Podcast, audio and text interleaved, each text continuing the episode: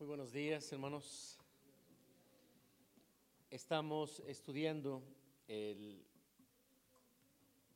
la carta del apóstol Pablo a los filipenses.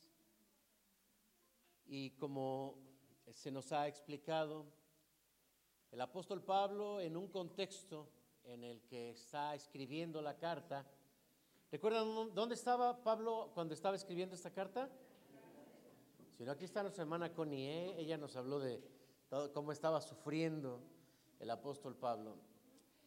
Eh, y de pronto, hermanos, va a tocar un punto muy importante que tiene que ver con la unidad de la iglesia. Así que eh, vámonos despacio, hermanos, porque hay un- una gran enseñanza en, esta, en este mensaje de, la unidad de la iglesia. Podríamos decir que el tema es la unidad de la iglesia. Inclinen su frente, hagamos una oración. Amado Padre, en esta hora te damos gracias porque nos permites alabarte, porque nos permites abrir tu palabra. Abre nuestro corazón que todo aquello, Señor, que esté en desacuerdo con tu palabra, sea transformado por la obra de tu Espíritu Santo mediante tu palabra. Que no sea yo quien hable, no sean ideas personales, que sean, Señor, tu Espíritu Santo hablando a cada uno de nosotros. En el nombre de Jesús. Amén. Bien, pues con este tema de un mismo sentir, comencemos. Filipenses capítulo 2. La siguiente, por favor.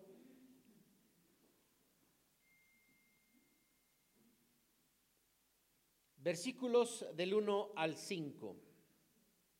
Acabamos de leerlo y será la base de nuestro mensaje.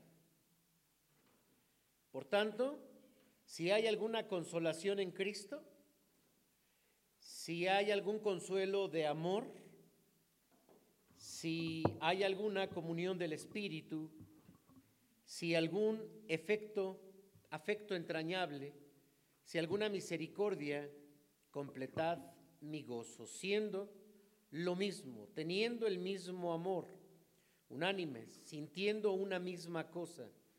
Nada hagáis por contienda o por vanagloria, antes bien con humildad, estimando cada uno a los demás como superiores a él mismo, no mirando cada uno lo suyo propio, sino cada cual también por lo de los otros.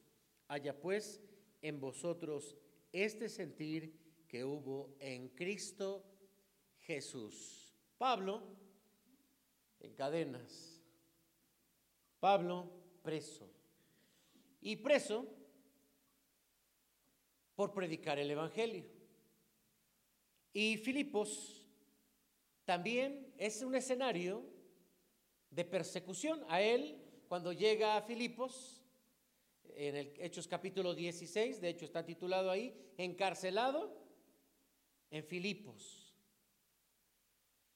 Filipos para él, o los filipenses para él, representaban una iglesia muy querida.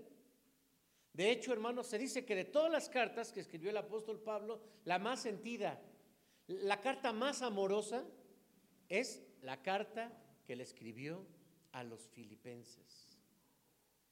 Pero no había sido fácil, porque una vez que la iglesia ya estaba conformada, ahora parece que empezaron a brotar algunos problemas en la iglesia. Ya saben, la organización, los puntos de vista, que yo lo veo de una, manera, yo lo veo de otra manera, y cada uno expresaba un punto de vista diferente en relación a la iglesia. Y empezaron los problemas. Porque no solamente es la percepción que se tiene, sino que también es que si no se hace como yo quiero, pues entonces empiezan los problemas. Pablo entonces eh, va a sumergirse, hermanos, porque eh, por eso quise tomar estos versículos, porque sin duda el capítulo 2 se, se conoce o se distingue por los versículos del 5 en adelante, porque ahí se va a fundar una de las, doctrinas fundamentales de la eh, humanidad de Cristo y de, de la deidad de Cristo. Porque habla de Jesús, el cual siendo en forma de Dios no estimó el ser igual a Dios, a Dios como cosa que aferrarse, sino que se despojó de sí mismo y se hizo hombre y habitó entre nosotros. Una doctrina muy importante, pero antes del versículo 1 al versículo 5 va a ser algo que, que tiene que ver con sus sensaciones como pastor, que tiene que ver con su preocupación como pastor. Quiere ver la iglesia unida. Es como si pidiera una concesión. Se están peleando, háganlo por mí, háganlo por mí. Así que vámonos despacio. La siguiente, por favor. Sabemos, hermanos, que el apóstol Pablo hablaba eh, a la iglesia de participar con ellos en el de, con él en el sufrimiento. Porque también Jesucristo nos llama a participar con él en su sufrimiento. Ser cristiano, cuando Jesús decía, sígueme, el que quiera salvar su vida, la va a perder. Pero el que quiera perder su vida por causa de mí, la va a hallar. El Evangelio a diferencia de lo que muchos piensan, que es, eh, ven a, la iglesia y te va a ir muy bien y tu vida va a cambiar, te vas a tener buena suerte, eh, vas a jugar el melate y le vas a pegar al gordo. Está muy caliente, no, no te preocupes, hermano. Mira, no tiembles, no tiembles, hermano. No. Ay, así. Ay, sí está caliente. Ay, hermano, muchas gracias. No, lo envidien, hermanos, fórmense, fórmense. Yo acepto Muchas gracias, hermano, gracias. ¿En qué estábamos, hermanos? Ah, sí que eh, uno piensa, o muchos piensan, que ir a la iglesia es para que te vaya bien. Oye, deberías de ir a la iglesia para que te vaya bien. O sea, uno piensa que es como una limpia. Oye, ya estoy una limpia, te va muy mal. Hermanos, Jesucristo enseñó que al ser cristianos somos partícipes de su rechazo e incluso de la persecución y de la muerte. Cuando nosotros nos reunimos a participar de la Santa Cena, ¿acaso no recordamos esto? Comed, este es mi cuerpo.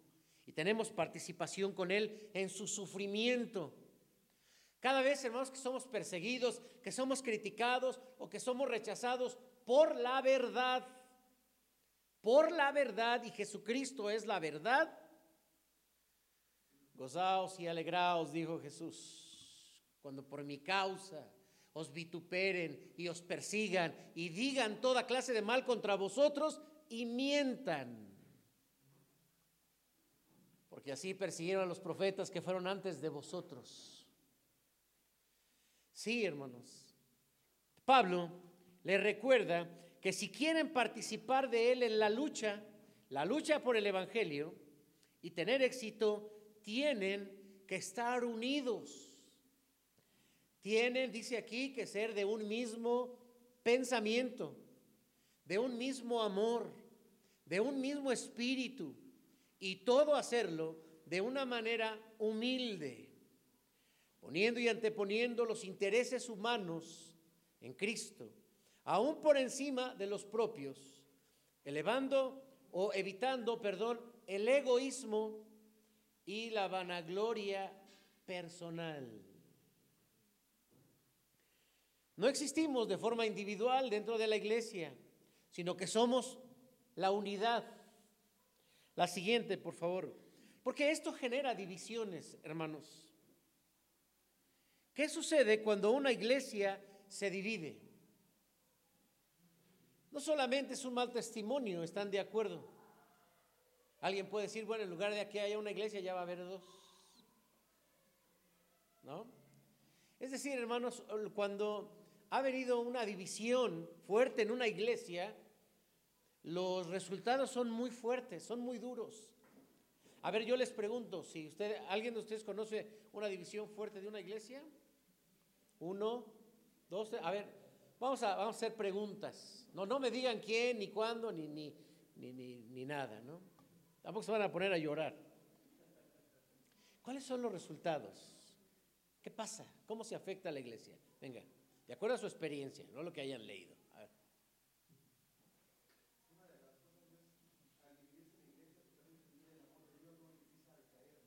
O sea, se decae el ánimo de la iglesia.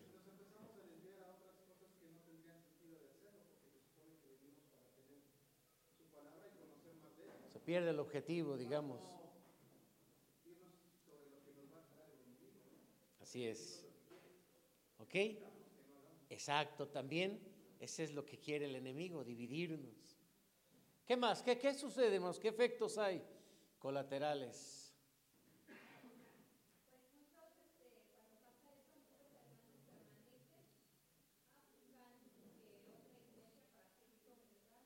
pero otros, pero otros no.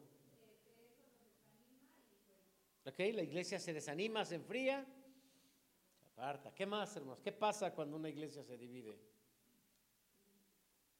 ¿Mande? Hay trancazos, hay golpes. Sí, sí, yo sí he visto, hermanos, que se, de veras.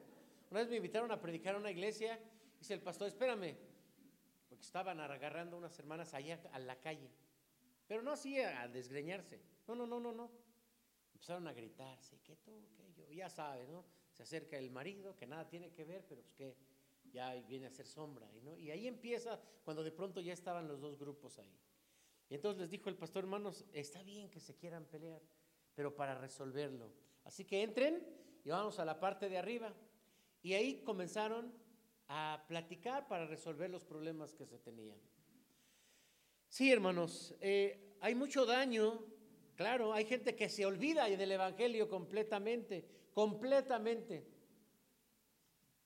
En una ocasión me encontré a una persona que, llegó a un templo, bueno, había reunión congregacional para elegir pastor. Pues nada más por eso, ¿no? Ya había broncas. No, que, que los de aquí, que los de allá, no saben. ya saben, cada quien a su, su favorito, ¿no? Eh, hay resentimientos y hay un mal testimonio, ¿sí? Hay un mal testimonio. Porque cuando la iglesia se divide, hay o es el reflejo de que se está imponiendo nuestro orgullo. Ustedes y yo, como creyentes, como gente pensante, tenemos criterios y vemos las cosas que suceden en la iglesia desde nuestra propia perspectiva y creemos que es lo correcto, defendemos lo, que creemos que es correcto y además atacamos a quien creemos que está mal. En el fondo lo que se está expresando es el orgullo. Qué difícil cuando a veces tenemos que mediar. Estamos llevando los martes por cierto, están todos invitados, seis de la tarde. Un curso que tiene que ver, se llama Pacificadores, cómo aprender a mediar. Y yo no creo que haya una persona buena y la otra mala, una con la idea correcta y la otra con la idea equivocada. Yo creo que los dos tienen la verdad, los dos tienen razón, pero no se dan cuenta en qué nivel ni en qué grado, hasta que alguien llega y media.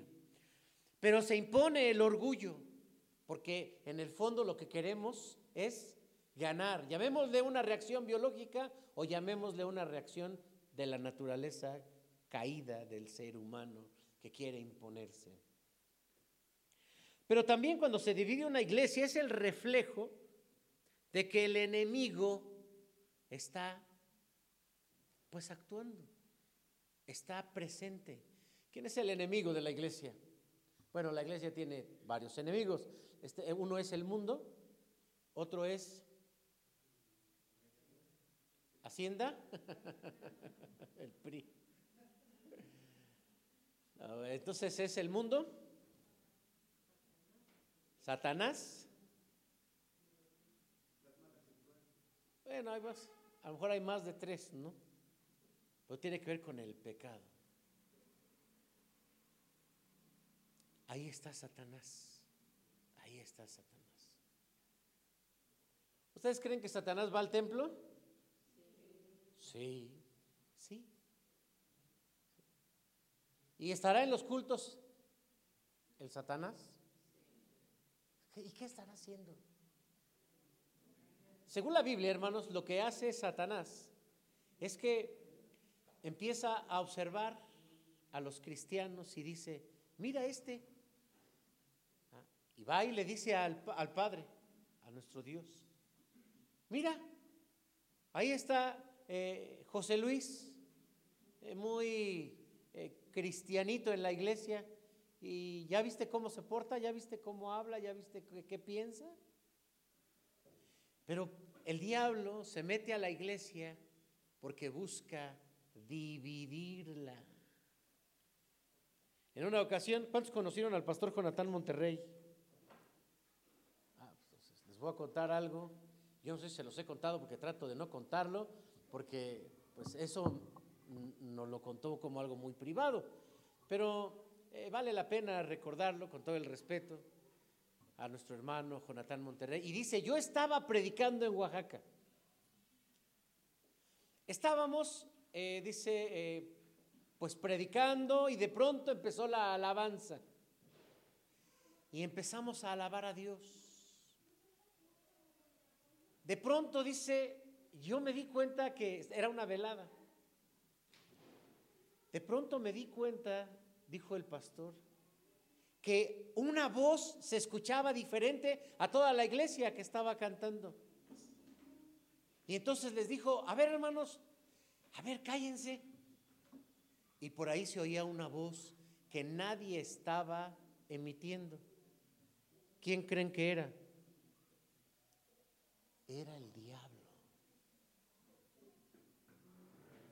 Sí, hermanos, el diablo, eh, uno dice, no, ya estoy en la iglesia, aquí no está el diablo. No. ¿Alguno de ustedes ha, visto la, película del progreso del peregrino? Levante su mano. ¿Quién ha visto la, ¿sí? Es una película viejita, entonces ustedes están chavos. Están chavos. en la película, y digo, no es exactamente una película, porque es una novela de Juan Bunyan en el siglo XVII. Él describe cómo un cristiano va peregrinando, peregrinando en la vida y de pronto va caminando y llega a un lugar y dice, ah, qué lugar tan bonito. Y se encuentra allá los pastores.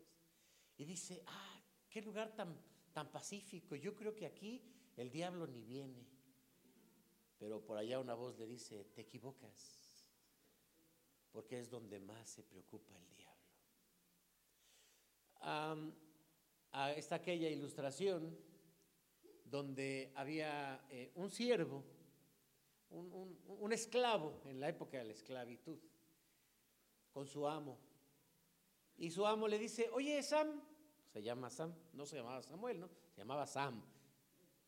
Oye Sam, ¿tú qué dices que eres cristiano? Y te va mal, mira, eres esclavo, nunca tienes dinero, mírame, yo soy ateo, yo no creo en Dios, soy rico, tengo dinero. A ver, explícame eso. Y dijo Sam, no, pues no sé, voy a pensarlo. Y en una ocasión salen de cacería y entonces toma su rifle el jefe, el amo, y le dispara a los patos y caen. Y le dice, Sam, corre, recoge o persigue a los que están vivos. Por los muertos no te preocupes, ya están muertos. Entonces regresa Sam y dice, ya tengo la respuesta a su pregunta. El diablo anda atrás de mí porque estoy vivo, me le puedo escapar. Ya por usted no se preocupa. Entre más nos acercamos a Dios, porque al diablo le gustan los religiosos, así de que, ¿vas a la iglesia? Sí, voy a la iglesia. Iglesia Nacional Presbiteriana, Nueva Vida. Pero cuando empiezas a tener una relación con Dios, eso ya no le gusta al diablo. Y es donde empieza a meterte conflictos. Por eso mucha gente dice, no, yo no me quiero meter tanto en la iglesia, puros conflictos. Entre más te metes a la iglesia, más conflictos. ¿Por qué? Porque hay alguien descontento. Entonces las divisiones son un reflejo del enemigo. ¿Y a quién va a tomar al enemigo? ¿A los débiles o a los fuertes? A los débiles, no a los que se dejan llevar, son los, a los que va a buscar, a los vulnerables, a los sentiditos, a la gente inconforme, a la gente negativa. La va a buscar, la va a identificar y la va a utilizar. Las divisiones en la iglesia, amados hermanos, son un reflejo también de nuestra falta de madurez. Es un proceso, esto de lo que nos habla el apóstol Pablo, llegar a ser uno, porque es un proceso en el que podríamos llamarle también la santificación. La siguiente, por favor. ¿Qué necesitamos, hermanos, para, para hacer una iglesia que tengamos o que sintamos lo mismo? Bueno, o sea, tal vez esto es, hay que explicarlo bien porque podría ser tan complicado para la mente entenderlo. Pues ¿dónde va a haber dos personas que piensen igual? ¿Dónde? ¿Dónde? somos únicos. Ahora imagínense ustedes, eh, tantas denominaciones que hay, ¿por qué? Porque tenemos pensamientos totalmente diferentes, incluso en relación a la Biblia. Ah, hay iglesias pentecostales, hay iglesias bautistas, hay iglesias metodistas, hay iglesias eh, presbiterianas y cada uno tendrá una característica también y no pensamos igual. Y que dijéramos, no, hay que pensar igual. Pues no, no se trata de eso. Se trata más bien, hermanos, de que revisemos. Miren, aquí en el versículo 1 del capítulo 2, porque él dice, quiero que haya paz entre vosotros y que haya unidad. Por tanto, si hay alguna consolación en Cristo, si algún consuelo de amor, si alguna comunión del Espíritu, si algún afecto entrañable, si alguna misericordia, hasta ahí. Hermanos, necesitamos revisarnos, pero cada uno. O sea, Pablo les está diciendo, para que haya unidad, necesitan revisarse, a ver si estamos en el mismo o en la misma sintonía. A ver si estamos o no estamos. ¿Qué hay que revisar? Bueno, tienes que revisar tu relación con Cristo, la consolación en Cristo. Tienes que revisar el tipo de amor que tienes, Necesitas revisar tu comunión con el Espíritu y tus sentimientos de misericordia. Este parece un condicionamiento de análisis. Así comienza. Por tanto, si hay. Por tanto, si hay. Si hay alguna. Si hay algún. Si hay alguna. Si hay algún. Si hay alguna entonces. Es un condicionante. Porque los cristianos tenemos al mismo Espíritu Santo. Los cristianos tenemos la misma escritura. Los cristianos tenemos una misma misión y los cristianos tenemos un mismo amor y los cristianos tenemos una misma misión que tiene que ver con la misericordia. Pero no todos, no todos, y hay que decirlo, no todos venimos por la misma motivación a la iglesia. Así que hagamos un simulacro. Al analizarte, tienes una relación estrecha, personal con Jesucristo, que vaya más allá de venir a la iglesia, no lo contestes. Puede que sea un sí o puede que sea un no. Si tú dices yo sí, Yo sí. Entonces quiere decir que estás sumada a lo que la Biblia enseña que debemos tener. Si tú dices, no, yo no, entonces tú tienes una motivación muy distinta. Hablando del amor, ¿cómo es tu forma de amar? ¿Cómo amas a los demás? ¿Eres una persona tolerante o eres una persona intolerante? ¿Eres una persona paciente o eres una persona impaciente? ¿Cómo amas a los demás? ¿Perdonas a los demás sus ofensas, sus errores? Jesús dijo, si vosotros no perdonáis a los demás sus ofensas, tampoco os perdonará a vosotros vuestro Padre Celestial. ¿Cómo eres en tu comunión con el Espíritu Santo? ¿Cómo eres en tu sentimiento hacia los pobres? Al revisarnos, hermanos, necesitamos encontrar que lo que dirija nuestros sentimientos es Dios. Porque si los sentimientos los dirijo yo, pues ya llegaremos después del versículo 3 a decir, pues no, o sea, no se trata de que se impongan ustedes, no hagan nada por vanagloria, no se trata de satisfacernos a nosotros mismos. Pero ahora, si nosotros tuviésemos diferentes o diferente espíritu, entonces podríamos tener diferente reacción. Hay un video, no sé si ustedes lo han visto, un video de, un... Eh, están en una iglesia orando eh, por, un hermano que finalmente, eh, pues, o estaba muy enfermo y que no iba a sanar. ¿Han visto ese video? Bueno, ha circulado mucho en las iglesias. De hecho, se titula El pastor fulano fue el único que se atrevió a decirle, no vas a sanar. A ese mero. ¿Otra vez, hermana? ¿Julio qué? Julio Melgara. Y están orando y le están profetizando. Y le dicen, vas a sanar. No, no, no. Vas a ver a tus nietos. Entonces baja el pastor, un pastor, y dice, hermanos, es que Dios me dio otra, otro sentir. Y le comienza a hablar. Esto pasó con Jeremías. ¿Se acuerdan el tiempo de Jeremías? ¿Qué le decían al rey los profetas? Todo va bien, todo va bien, todo va bien. ¿Y qué decía Jeremías? ¿No va bien? ¿No va bien? Y, no va, y se lo dijo delante de los profetas. Recuerdan que un profeta agarró y le dio uno bueno. Lo sentó y le dijo, pues a ti que este espíritu te habla, que no me habla a mí.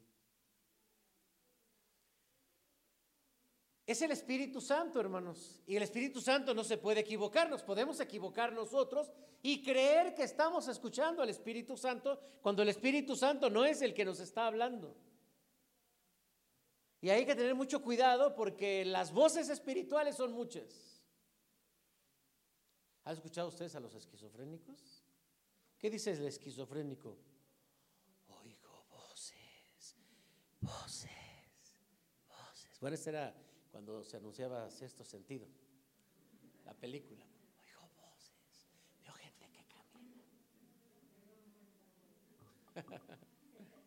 Hay muchas voces que están allí y tal vez las has escuchado.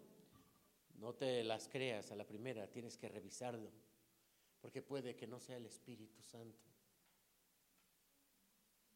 Hace poco nos hablaba nuestro hermano Freddy nos decía cómo el Espíritu Santo puede hablarte y puede decirte.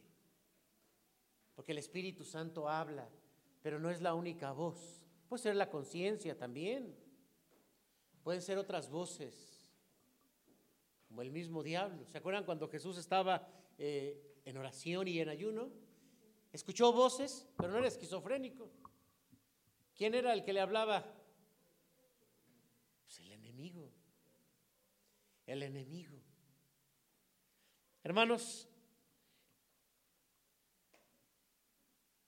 necesitamos tener una misma motivación para estar aquí. Y no es agradar a los hombres y tampoco es agradarnos a nosotros. Es agradar a Dios. ¿A Dios le gustan los pleitos, hermanos? No lo estoy regañando. No. ¿A Dios le gustan los pleitos, hermanos? No, tampoco, tampoco. Me griten. Déjenme tomo tanto cabecito, hermanos, porque.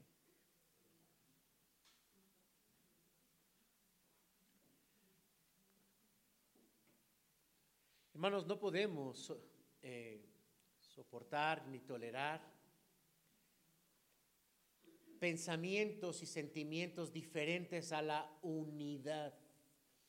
Ahora, ¿cómo identificamos, hermanos, pensamientos y sentimientos que no son de unidad? ¿Cómo? A ver, llevémoslo a la práctica. Ejemplos. Una persona que dice, una persona que piensa. Venga. Pero que no, no es de unidad. Venga. Es pregunta. ¿Sí fue clara?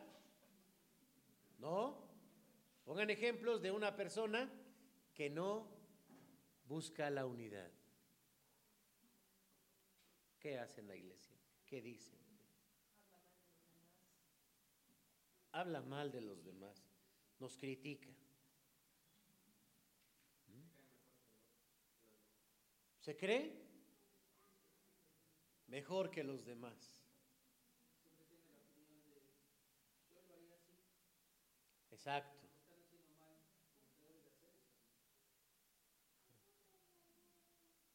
¿Qué más?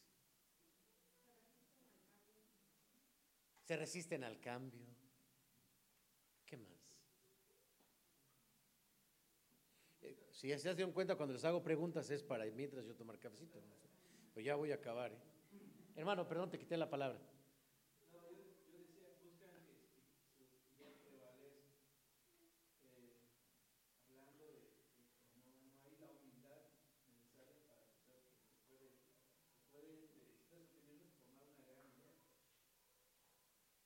Ok, también.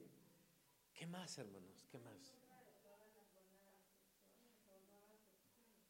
Están en contra. Y no solamente, no, no solamente lo dice, sino además no participa, no se suma. Está señalando. No, y a veces lo vemos en pequeños detalles. Hermanos, eh, vamos a cantar un himno, ¿no? Y, hermano, este, eh, yo pedí un himno y no se cantó. No, entonces ese no, yo no voy a cantar. No se cantó el mío. De veras, hermanos, ¿eh? De veras. No, si ustedes supieran que no sé yo. Y necesitamos identificarlo, porque eh, desde el liderazgo necesitamos pensar de la misma manera. Los ancianos necesitamos pensar de la misma manera. el grupo de los jóvenes, el grupo de la femenil, necesitamos pensar de la misma manera, porque cuando comienza un conflicto, hermanos, entonces comienza una amenaza. Y si en el liderazgo no sabemos manejarlo y nos hacemos como de un grupo, del otro grupo, entonces la iglesia se empieza a dividir. Todo pleito, ya lo veíamos en el estudio de los martes, todo pleito te lleva automáticamente a ponerte del lado de uno.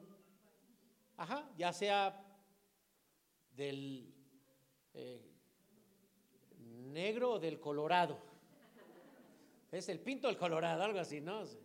Pero nos ponemos del lado de alguien, difícilmente hay neutralidad, difícilmente. O sea, automáticamente ustedes ven a dos personas peleándose allá afuera, uno dice, ay, ¿por qué le pegan? Ese está más chaparrito. Y ya se puso del lado de él. Y luego va a quererle ayudar, ¿no? Llegará otro, no, ¿por qué dos contra uno? que seamos tres para acabar más rápido. Identificar a una persona como, e, como esta es para invitarle a sumarse al amor, al mismo pensamiento y a la unidad. De eso se trata, hermanos. Esto es un proceso. La siguiente, por favor.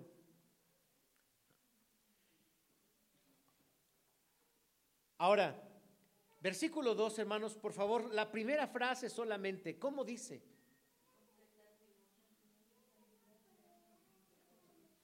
Eh, del versículo, eh, del capítulo 2, versículo 2. La primera parte dice, contemplar, eh, completar mi gozo.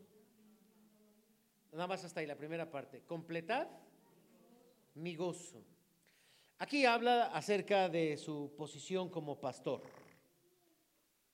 ¿Por qué, hermanos? Porque es la súplica del pastor por una iglesia que no puede visitar, él está en prisión, pero les está diciendo, háganlo por mí, háganlo por mí. Y aquí entonces se abre un paréntesis para hablar de lo que la iglesia representa para el pastor. Pablo señaló que la iglesia es su corona, es su corona. Sí, así como los logros, vamos a pensar este, eh, las barras, las estrellas, las insignias. Es decir, son eh, logros. Imagínense una, una persona, ¿no? ¿Cuántas batallas has sobrevivido?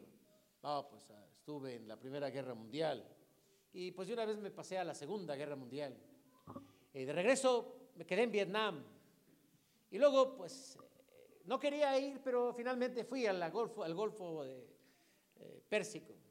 Y bueno, ah, pues entonces decimos, tienes muchos logros. Mira, como cuando tú llegas a pedir un empleo. Y entonces te preguntan, ¿qué has hecho? ¿Qué has logrado? Un pastor, nuestra mejor recomendación son los logros. Hace poco eh, estaba yo platicando con un consistorio acerca de un pastor y les decía, o sea, quieren ver cómo es los logros del pastor, observen de dónde viene. Es un pastor que levantó una iglesia desde cero. ¿ah? Es su corona. Yo evangelicé y vino alguien, es mi corona. Son como mis frutos. La iglesia, hermanos, le costó al apóstol Pablo llegando, llegando, llegando a Filipos, pues una tranquiza. Lo dejaron encerrado ahí y todavía después de que le pusieron una buena, estaba ahí en los separos, empezaron a cantar. Él con su compañero, ¿quién era? Silas. Y cantaban alabanzas. No sé qué alabanza, yo podría imaginarme alguna alabanza, pero no sé qué alabanza sería. De pronto empezó a temblar, pero fuerte, un temblor de, esos buenos. Y se abren las puertas. En medio de la oscuridad, el carcelero, el carcelero dice, ya se me escaparon, por lo tanto lo iban a, matar. Le hacían un juicio y iban, a matar, así que dijo, me, voy a matar primero.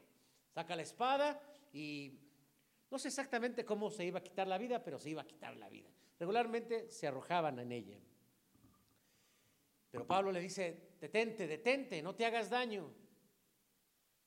Hermanos, así le había costado al apóstol Pablo si leemos el capítulo 15, 16 de Hechos de los Apóstoles. Es como dice la canción, ¿y todo para qué? ¿Sí se la saben? Sí. Es una canción que anda de moda. ¿Todavía anda de moda? No, ya no. Soy retro, perdón hermanos. Soy retro. Imagínense, hermanos, que decía el apóstol Pablo, por ejemplo, cuando abandonábamos la, la salvación por la gracia, decía, entonces en vano vino Cristo a morir. En vano vino Cristo a morir. Hermanos, esto representa una iglesia para un pastor.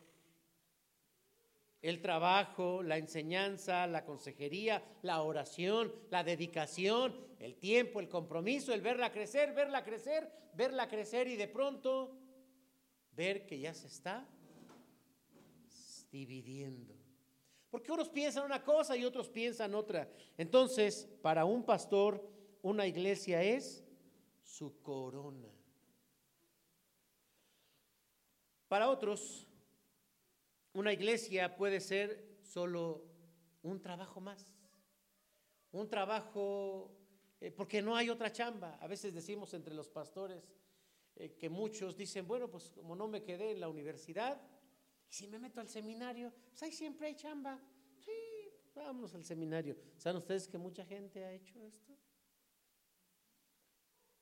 Y toman el ministerio como una forma de vida. Háganlo por mí, dice el apóstol Pablo en esta frase, completen mi gozo.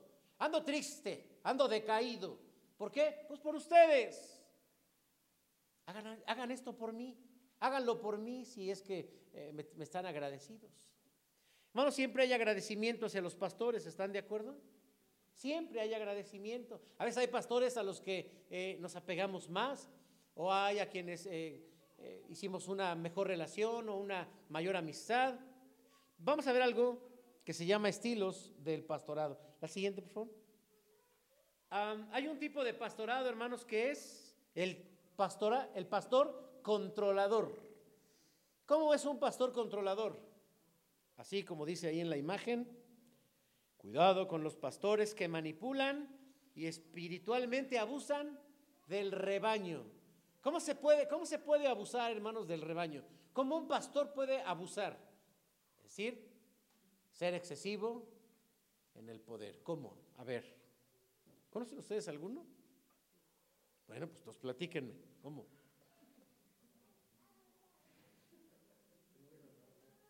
¿Mande? ¿O no deja trabajar? ¿Ah? A sus ideas. Ok, muy cerrados. ¿Qué más? Muy legalistas. ¿Qué más? Muy impositivos, ¿no? Eh, miren, hermanos, eh, a mí me, gusta mucho el modelo, por convicción, de la iglesia presbiteriana. ¿Por qué? Porque aquí no existe esa autoridad centrada en, una persona, no existe sino en la iglesia. De tal manera que aquí no existe la, la, práctica de que yo me acerque con alguien y que le diga, hermano, es que usted tiene que hacer esto. O que yo vaya con los jóvenes o que vaya con la femenil. Ustedes tienen que hacer esto porque yo soy el pastor. No, eso no existe aquí, hermanos. Eso no existe. Aquí no. Aquí está la FEME. Ni a sus cultos voy. Sus cosas de mujeres, yo siempre digo, es de mujeres, déjenlos. Pero hermanos, hay líderes que van así de que, a ver, a ver, a ver, ¿eso qué? ¿Quién les dijo? Quítenme eso de ahí. ¿Por qué? soy el anciano. O soy el hijo del anciano. O el hijo del pastor. Bueno, en mi hija cuando estaba chiquita eso hacía, hermanos, ¿eh? Sí, sí, regañaba a la gente, a los otros niños, que yo soy la hija del pastor. Nadie le decía nada, porque estaba chiquita. Hermanos, este tipo de pastores es muy fácil que generen una división. ¿Por qué? Pues la iglesia se va a inconformar. Vamos al siguiente estilo. Hay algo que Jesús habló llamándolo el pastor asalariado. ¿Cuál es el pastor asalariado, hermanos? ¿Ah? El que solo está viendo para él. ¿Y de qué manera, hermanos, estará, eh, digamos, eh, viendo para él en una forma práctica y en la iglesia? ¿Cómo es su comportamiento con la iglesia? ¿Cómo?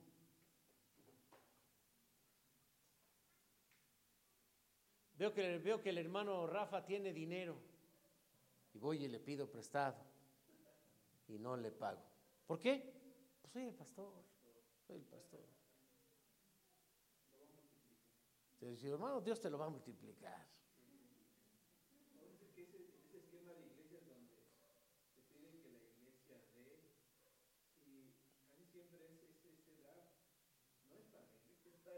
para el pastor. Hermano, no, este, no puedo ir el domingo a la iglesia. ¿Le puedo entregar mi diezmo? ¿Lo da el domingo? Sí. Entonces voy a la iglesia y pues, pues algo que se me olvida y no lo doy. Oye, hermano, ¿puede dar mi ofrenda? Sí. Y no la doy. Ese es también abusar. Otra.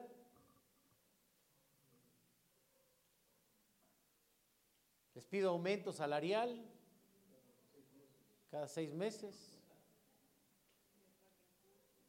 ¿Mande? Es así, es así. Es así. ¿Qué pasó, hermano? Es, ya, está, ya están incluidas dentro del llamamiento pastoral. Sí, hay gente, hermanos, que páguenme esto, páguenme aquello. Eh, miren, hermanos, aquí tengo las casetas, páguenmelas, por favor. Y su salario, pues no le es suficiente y empieza a buscar. Hermanos, conozco pastores que cuando ya se acabaron la iglesia, ¿qué creen que hacen? Ya me voy, hermanos, ya que es que están llamando a otra iglesia. Y ya se va. Hermanos, hay que evitar estos pastores porque eh, estos no resuelven. Jesús dijo, cuando ven el peligro, se van. Hermanos, no arreglan los problemas, no arreglan las cosas. La siguiente, por favor. Pero hay un, tipo de pastor verdadero, el que se preocupa, el que ora, ora, eh, porque se va quedando en nosotros. Ah, pues oramos por tal persona, ah, oramos por tal necesidad, ah, oramos por tal iglesia. Ese es el pastor, hermanos, por el que nosotros debemos orar. Un pastor que siente el interés porque las, eh, las ovejas, dijo el Señor Jesucristo, oyen mi voz y me siguen. De una manera práctica y organizacional, nosotros como consistorio nos sentamos, planificamos, organizamos y le decimos a la iglesia hacia dónde nos vamos a mover. La próxima semana vamos a celebrar nuestro, ¿qué número hermanos? 30 y, 39 aniversario. Y nos vamos a, a gozar con el Señor. Vamos a hacer un culto de gratitud. Pero también vamos a tener una reunión de liderazgo. Porque necesitamos saber como iglesia hacia dónde vamos. Necesitamos saber como líderes para dónde estamos caminando, porque necesitamos ser de un mismo sentir. Apenas eh, eh, compartí con ustedes una serie sobre ofrendas y diezmos y yo les compartí nuestra realidad económica y déjenme decirles, hermanos, que en un mes, en menos de un mes, se duplicó la tesorería. Gracias a Dios por los que empezaron a responder a sus ofrendas y a sus diezmos. Creo que hasta creció más de lo doble, hermanos. Gracias a Dios. Porque necesitamos ser de un mismo sentimiento. Y la preocupación del pastor y la preocupación del liderazgo debe de ser también la preocupación de todos ustedes. Y el objetivo del pastor y el objetivo del liderazgo de la iglesia debe ser el objetivo de todos ustedes. Y actividades que se hagan en esta iglesia no son para José Luis, tampoco son para el hermano Rafa, no, ni para su esposa. Son para el Señor. Y debemos, ¿debemos qué? ¿Ya se las puse incómoda o qué?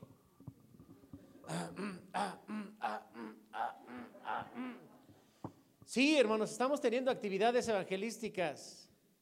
Tienen que sumarse. Y el evangelismo es nuestra misión. Esta iglesia podrá tener de todo, pero si no evangeliza, no es ninguna iglesia. Tenemos que predicar el evangelio. Y si no te estás sumando a la predicación del evangelio, no estás pensando de la misma manera. Te puedes sumar de cualquier forma, por supuesto, siempre damos eh, opciones. Hay que participar. Quisiera, hermanos, que todos nos moviéramos al mismo ritmo. Quisiera que todos nos comprometiéramos de la misma forma, porque los resultados nos harán gozarnos de la misma forma. Ideas. La última, por favor.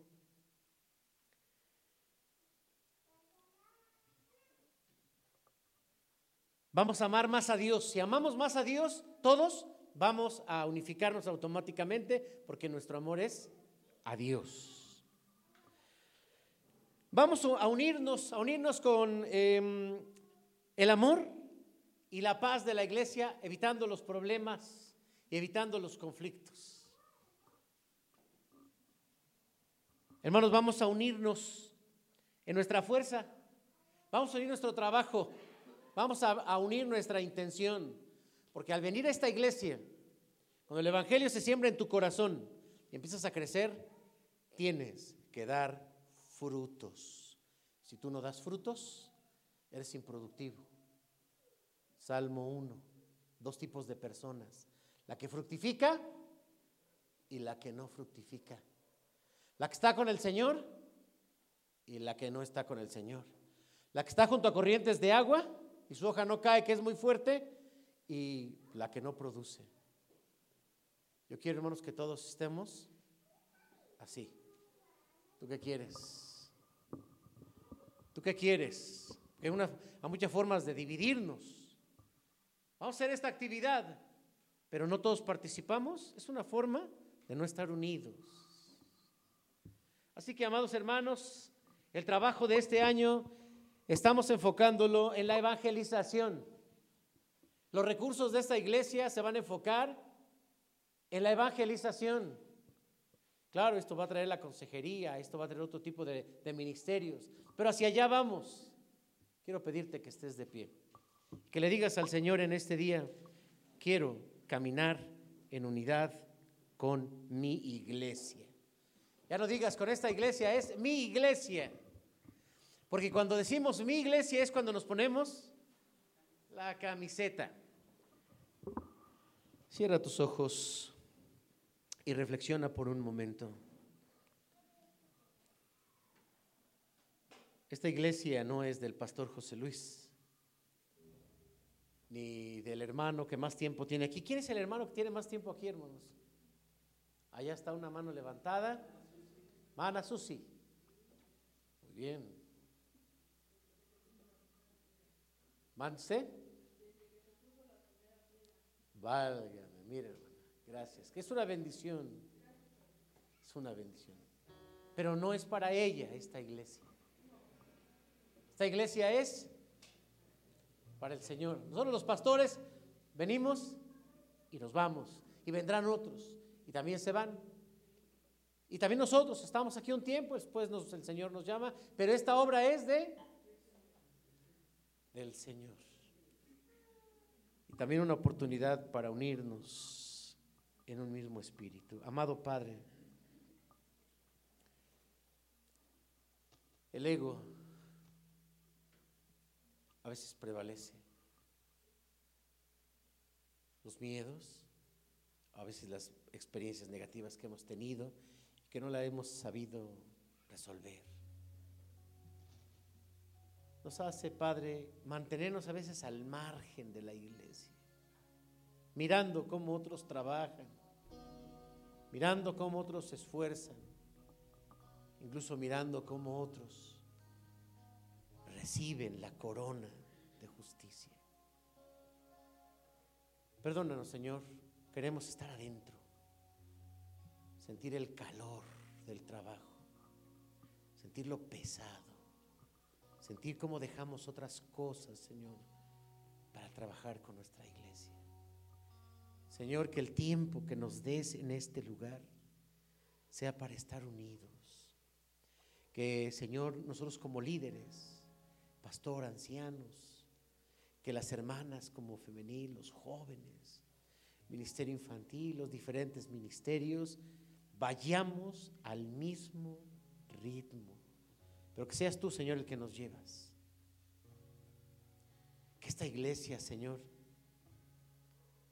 sepa, tenga un sabor a unidad. Que se respire un ambiente de compromiso. Gracias, Señor, por allá de los filipenses. que son para nosotros también un ejemplo de cómo salir adelante y mantenernos firmes y fuertes. Pero te alabamos y te bendecimos porque amas del hombre, amas de los pastores, de los líderes, quien mantiene unida esta iglesia. Es tu Espíritu Santo. Espíritu Santo, gracias porque has prometido, o más bien nos prometió Jesús, que estarías con nosotros. Eres el consolador, pero también eres nuestra guía y nuestra fuerza. Permítenos seguirte, escucharte, saber hacia dónde nos diriges. Entendemos que nunca, no siempre será por un pastito verde rodeado de bonitas flores. A veces nos tocará, Señor, Espíritu Santo, bajar al barranco, pasar por el agua esperando que se abran las aguas para caminar o a veces nadar.